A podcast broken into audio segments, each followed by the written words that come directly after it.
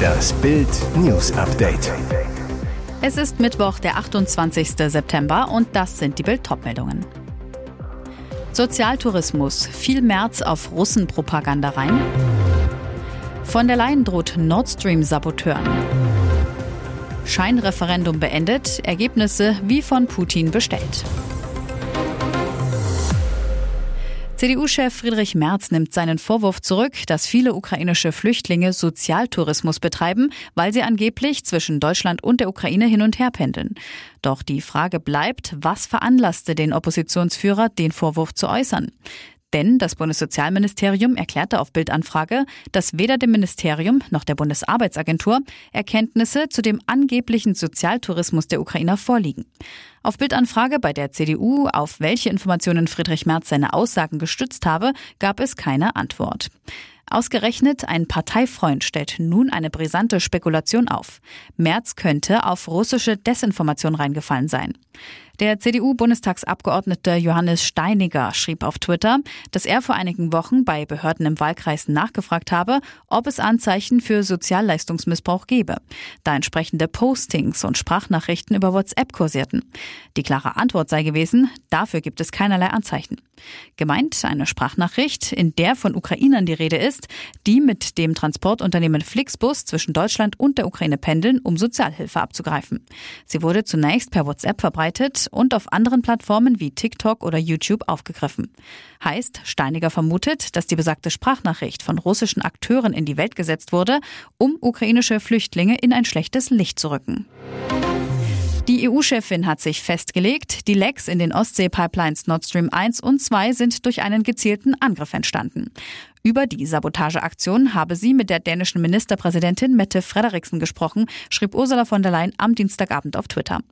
Den Saboteuren drohte sie, jede vorsätzliche Störung der aktiven europäischen Energieinfrastruktur ist inakzeptabel und wird zur stärkstmöglichen Reaktion führen.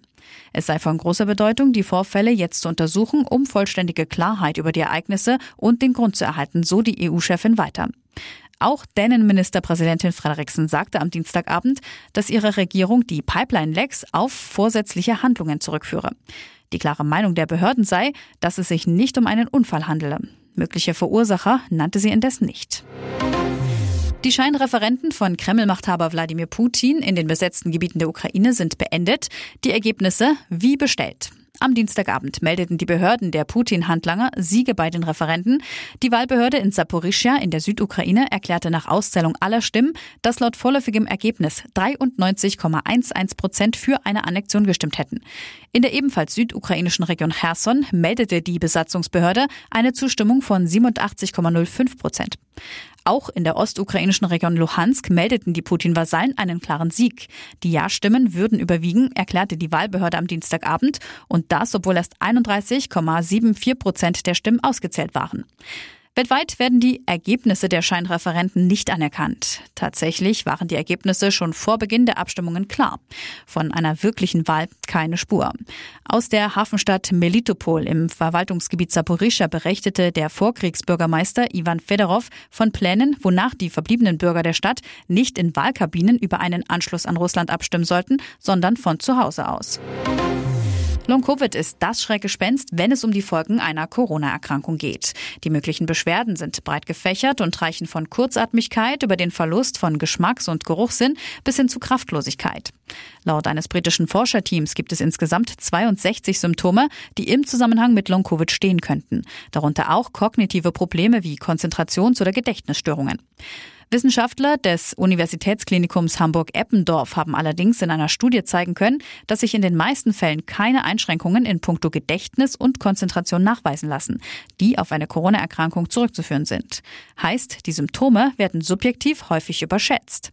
Die UKE-Wissenschaftler um die Psychologin Anna Baumeister von der Klinik und Poliklinik für Psychiatrie und Psychotherapie hatten für ihre Studie Daten aus den Jahren 2015 und 2021 von 428 Patienten untersucht. Dabei ging es unter anderem um den Vergleich der subjektiven Einschätzung von Konzentrations- und Gedächtnisleistungen mit tatsächlichen Leistungen aus verschiedenen Tests. Das Ergebnis? Es konnte in den meisten Fällen keine Verschlechterung nach einer Corona-Erkrankung festgestellt werden, auch wenn die Patienten angaben, dass sie sich seitdem etwas zum Negativen verändert haben. Zweieinhalb Millionen Menschen waren in Florida auf der Flucht, als sich Wirbelsturm Ian der Westküste des US-Bundesstaates näherte. Der Hurricane intensivierte sich dabei weiter. Der Sturm hatte Dienstag beim Überqueren des westlichen Teils von Kuba bereits schwere Verwüstungen angerichtet. Eine Million Menschen waren dort ohne Strom. In der Hauptstadt Havanna wurden Häuser abgedeckt und Strommasten umgeknickt. Beim Vorbeizug an der Inselkette Florida Keys kam es ebenfalls zu ersten Überflutungen, als vom heulenden Wind aufgepeitschte Wassermassen gegen die Küste gedrückt wurden. Aber der Ground Zero für das drohende Sturmdesaster dürfte der Großraum Tampa werden. Laut Prognosen des National Hurricane Centers soll der Sturm am Mittwoch südlich der Tampa Bay und nördlich von Cape Coral, wo Ex-Schlagerstar Michael Wendler und seine Frau Laura leben, an Land rühren. Nach fast panischen Hamsterkäufen blieben Regale in Supermärkten in Südflorida leer. Geschäftsbesitzer und Hauseigentümer nagelten ihre Fassaden mit Sperrholzplatten zu und errichteten Barrieren aus Sandsäcken. Einwohner füllten an Tankstellen Benzinkanister, da auch die Benzinversorgung zum Erliegen kommen dürfte. Florida wappnet sich vor der Naturgewalt, so gut es eben geht. Jetzt bricht der Sturm herein. Und jetzt weitere wichtige Meldungen des Tages vom Bild Newsdesk. Habeck knickt ein. Zwei AKW bleiben Stand heute am Netz. Habeck macht einen Schritt zurück. Der Wirtschaftsminister erwartet einen Weiterbetrieb von zwei Atomkraftwerken in Deutschland über das Jahresende hinaus. Der grünen Politiker machte am Dienstag in Berlin deutlich, die Entwicklung am französischen Strommarkt sei deutlich schlechter als prognostiziert. Mehr als die Hälfte der dortigen Atomkraftwerke sei nicht am Netz. Es fehlten daher Strommengen, die Deutschland zum Teil mit Strom aus Gaskraftwerken ausgleiche. Entwickle sich die Lage in Frankreich schlecht, verschärften sich die Stressfaktoren für das deutsche Stromsystem.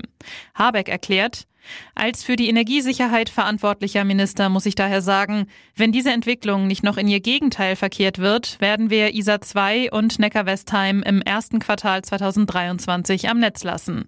Stand heute halte er das für notwendig. Eigentlich sollten im Rahmen des Atomausstiegs die letzten drei AKW am Jahresende abgeschaltet werden. Für den Reaktor Lingen im Emsland soll dies laut Wirtschaftsministerium in jedem Fall weiter gelten. Frontex. 30 Prozent mehr Russen reisen in die EU ein. Laut der Europäischen Grenzschutzagentur Frontex sind in der vergangenen Woche nach einer von Russlands Präsident Wladimir Putin angeordneten Teilmobilmachung 66.000 Russen in die Europäische Union eingereist. Das sei ein Anstieg um mehr als 30 Prozent im Vergleich zur Vorwoche, teilt die Behörde mit. Die meisten Russen seien in Finnland und Estland angekommen.